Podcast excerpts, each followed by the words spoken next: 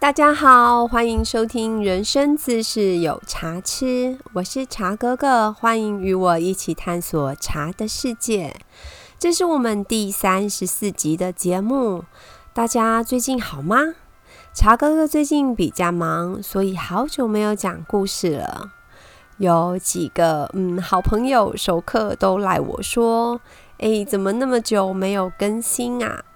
其实呢，是从台湾降二级警戒之后呢，工作跟孩子们的上课啊、集训啊都运作了起来。先赶快回台北看看我爸妈，因为三级警戒之后有快三个月不能见面，真的很想念他们。因为他们的社区是，嗯，有算是管制啊，就是建议不要有外人进入社区，或者是非同住家人也不要进入社区，也是为了安全，所以我们就隔离了非常 久的时间。那回台北之后，回来就先做了一个八八节的快闪活动，再加上就是接下来要中秋了嘛，所以中秋节的送礼单也要先做准备，所以包括像国税局的团购啊之类的一些前置作业都先处理起来，这些工作就花了好几天，然后我去打了疫苗。本来以为我应该是 老人体质，其实我本来的心理准备是觉得自己应该是疫苗认证的老人之类的。没想到表单上的症状，我可以说全部到齐：头超痛，然后全身肌肉、骨头、关节通通都在痛，而且还加上就是感觉恶心，然后还腹泻。那个感觉真的很糟糕哦，就是我的比喻是，好像跑完马拉松之后呢，全身痛，然后还加上感冒跟肠胃炎的那种程度，对，就是这么恐怖。刚打完疫苗的那两天晚上哦，在睡前为了能够入睡，我有吃普拿疼。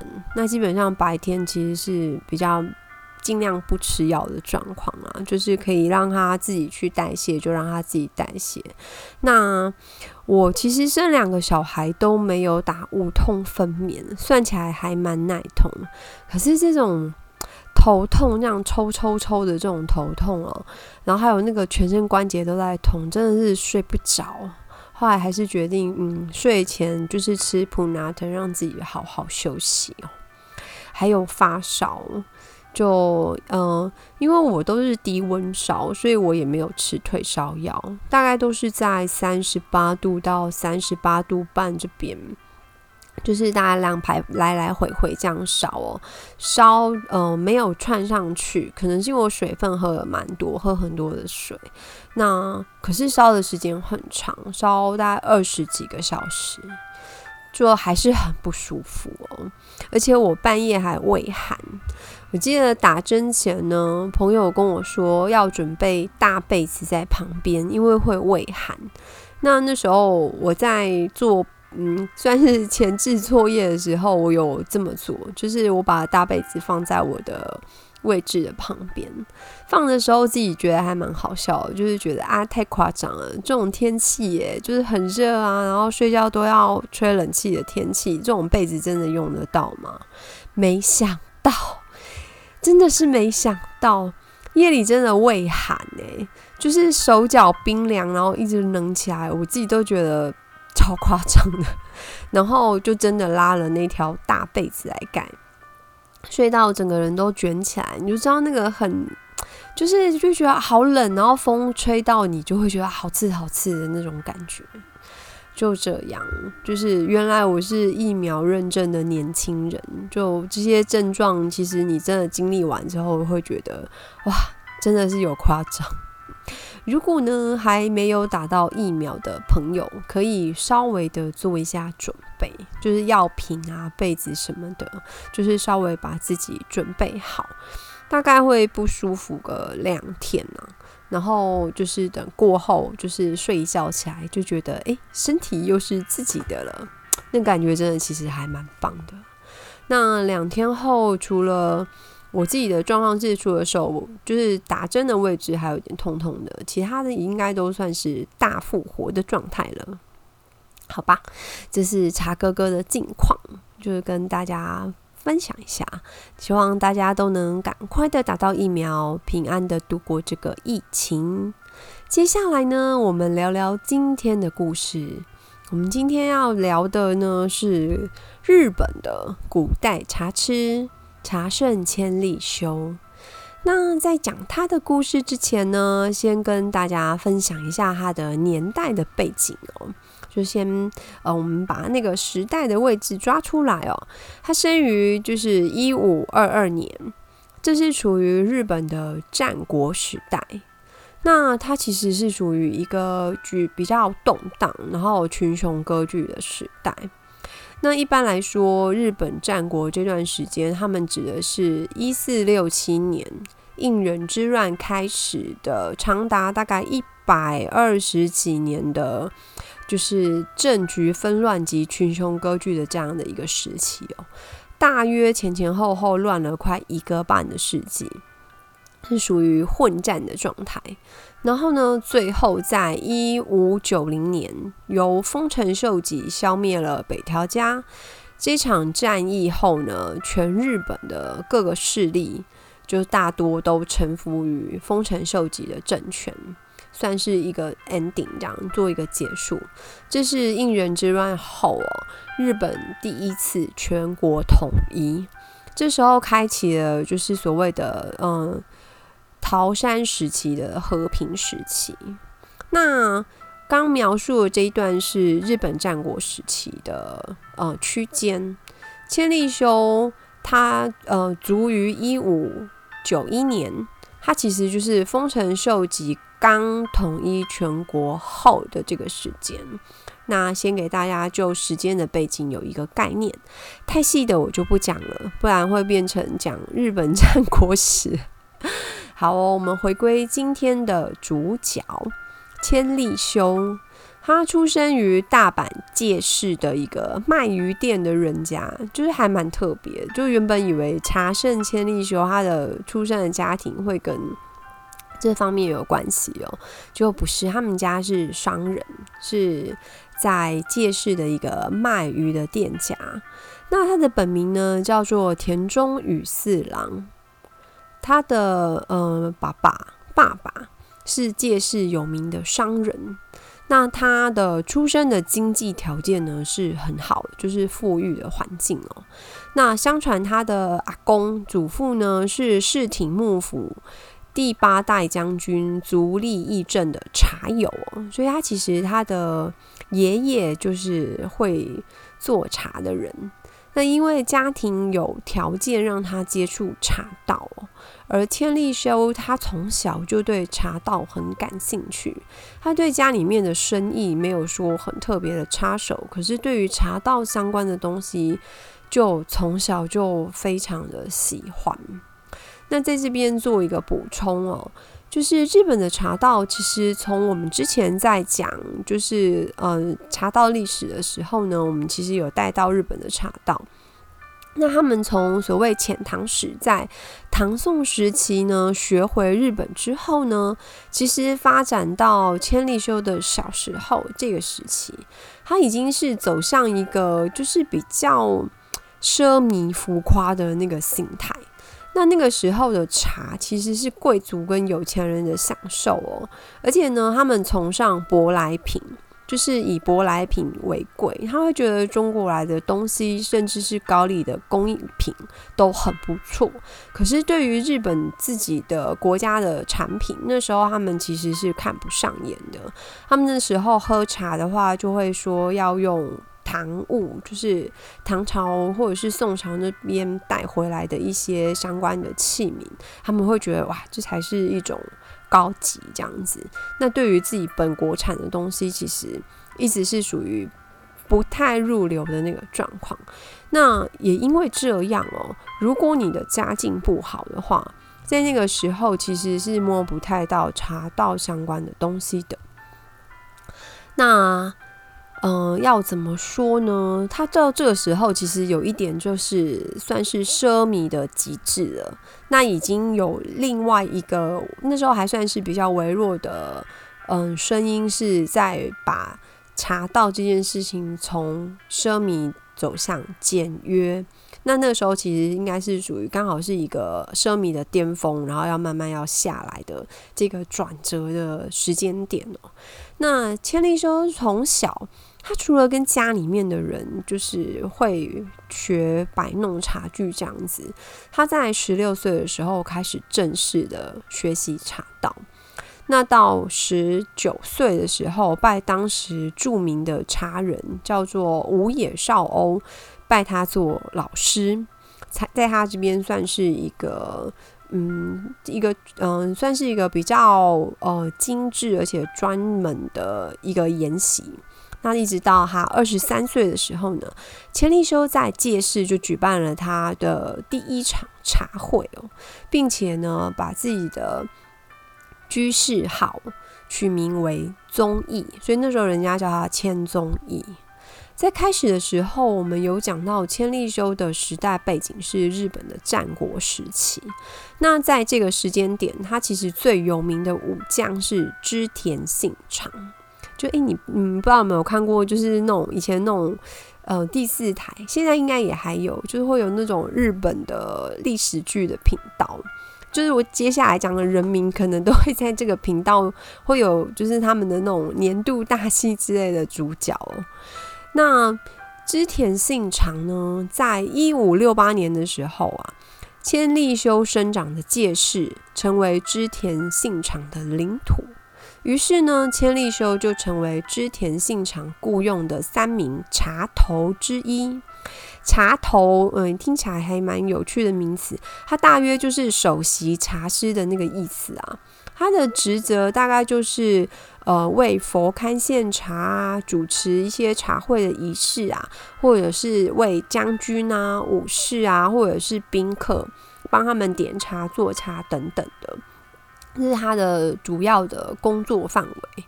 那根据记载呢，千利休跟织田信长很亲近哦。他在为织田信长点茶的时候呢，是受到喜爱跟重用的。所以在这样子的时期当中，是他算是嗯一个发展的快速期，因为他其实有后面有织田信长的支持。在一五七三年跟一五七五年呢，织田信长在京都举办了两次。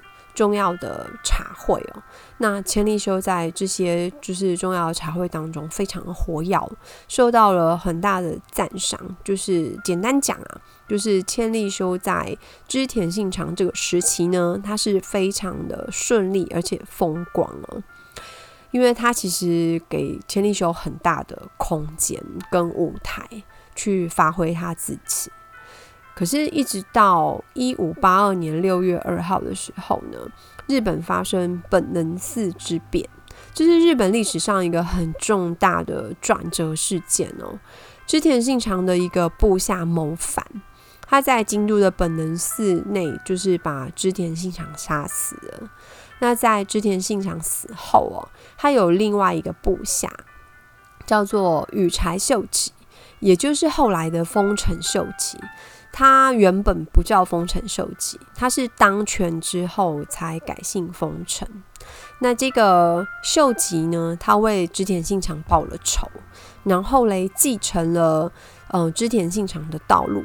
他其实讲好听是说为统一日本而战斗，但实际上其实只是在消除异己而已。那这个时期呢，其实就是一个军阀大乱斗的概念，就是看谁的。就是武力比较强大这样子，那在这个时候，就是丰臣秀吉是窜出来是比较强的。那千利休呢，又受到了丰臣秀吉的赏识，成为丰臣秀吉十分喜爱的茶头。而且不仅仅是茶头哦，可以说当时千利休是丰臣秀吉的贴身心腹。他对于不管是政治啊、军事啊、外交啊，他讲的话其实都有很大的影响力。其实我们现在很难想象，就是一个茶师怎么可以有这样子的影响力跟地位哦。这大概是属于丰臣秀吉跟千利休都很风光，而且彼此就是都还很和平的时候。那个时候丰臣秀吉可以说位极人臣哦，而且他不采用之前就是像之前信长人家会叫他将军嘛，他不喜欢将军这个名衔。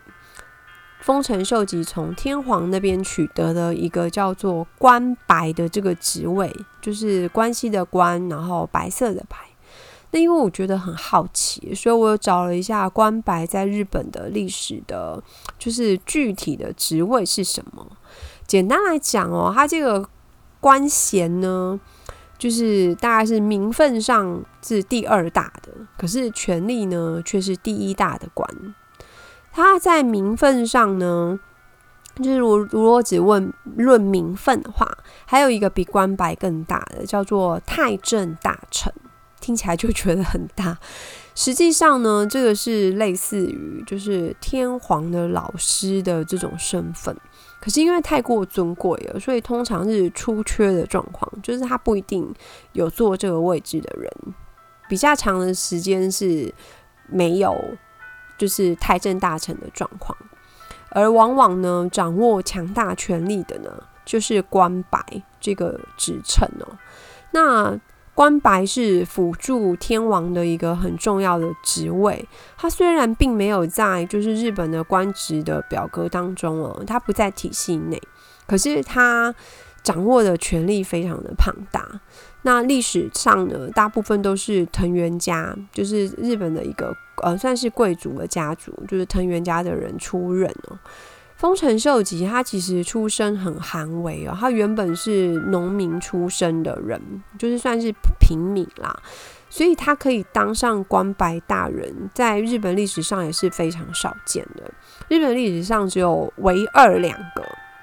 就是丰臣秀吉跟丰臣秀次这两个人，他们就是不是贵族出身，可是呢，他们其实也是借由认干爸跟当养子之类的，跟藤原家攀上一点亲戚的关系呢，就是才当上这个官白的这个职位。他其实有点类似于权力跟就是名分的互利的这个模式啦。那这个时候呢，千利休也得到了天皇的赐号。我们刚刚讲到他之前的居士号叫千宗义嘛。那这个时候，千利休是那个利休是天皇赐号利休，也就是名利休止吧，或者是舍弃追求名利的杂念之类的内涵意思，就是赐这个名字给他。那也是从这个时候，其实是推到一个嗯。顶峰吧，就是又得到天皇的赐号。千利休作为天下第一茶人，这个名号呢被广为流传哦。那因为千利休在茶道医术上具有相当大的权威，所以呢，当时战国的武将他们要在出征之前呢，都必须喝，就是饮用千利休嗯点的茶，然后呢，抱着必死的决心出征哦。就感觉上是一个很庄重的仪式吧，可以这样说。那一五八七年的时候，丰臣秀吉平定了九州这个地方，他为了庆祝天下统一的这个成果，向内外展示，就是他想要展示他的权力很大这样子，所以丰臣秀吉在北野的天满宫举行了。就是他有举行了一个很大的茶会，叫做北野大茶堂。他那是到那个时间点的历史上最大的茶会。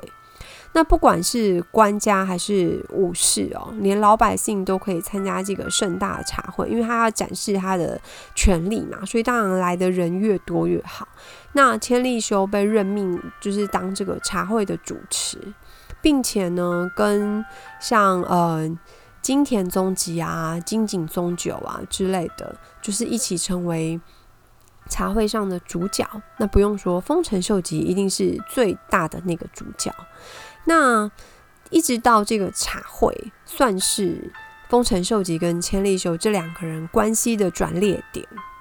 在这之后呢？千利休跟丰臣秀吉的关系开始恶化，就感觉上就是甜蜜期过了。其实说穿了，两个人的属性本来就是不一样的，只是因为之前就是他们那时候还在打仗嘛，有比对内竞争更重要的事情，所以呢，丰臣秀吉才没有把矛头转向千利休。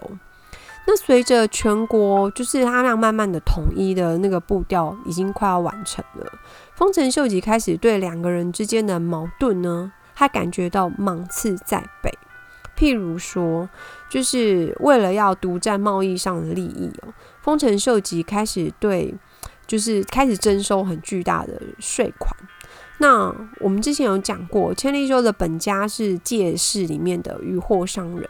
那作为一名商人之家的儿子，千利休还是会维护着借的权益。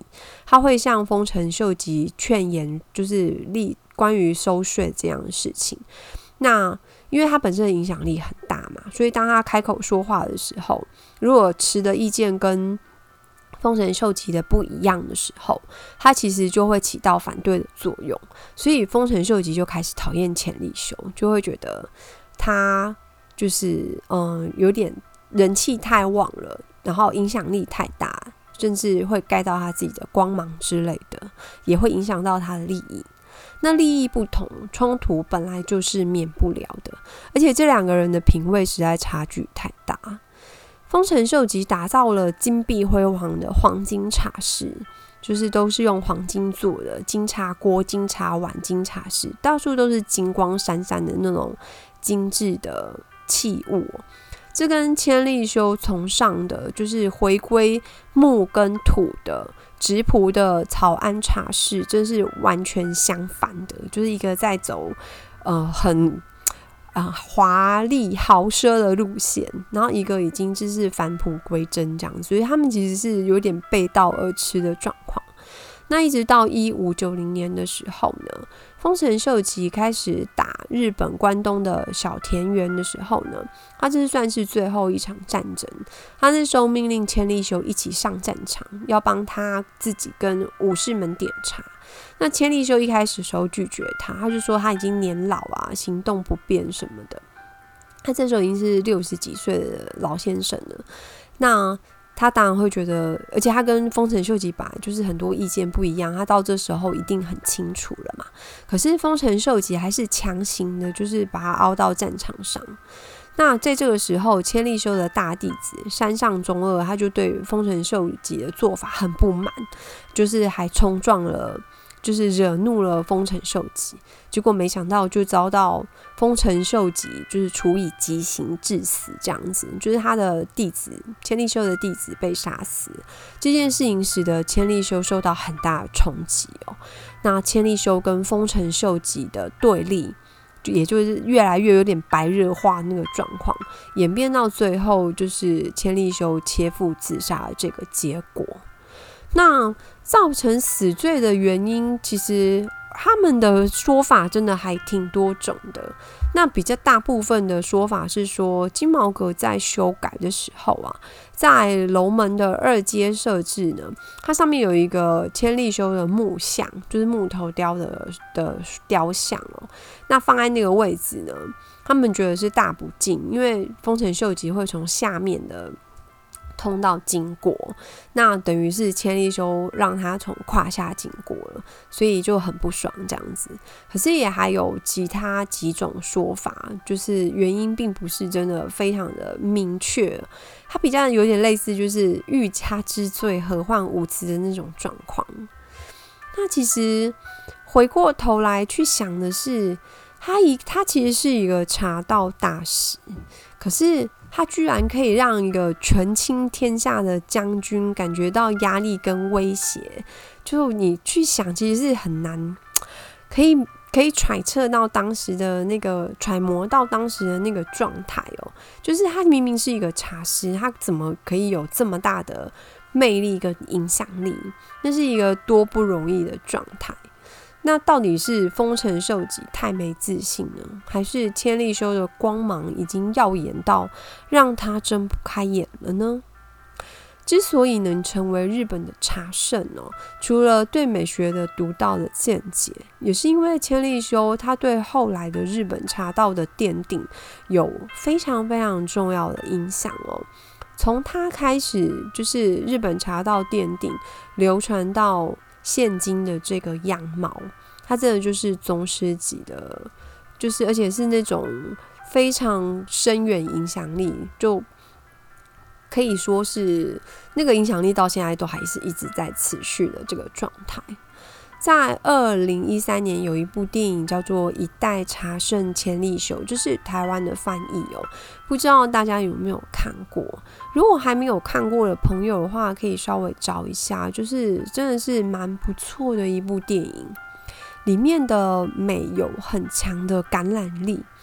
看完之后呢，你会有很多就是很精致而且很经典的画面，会一直停留在脑海当中。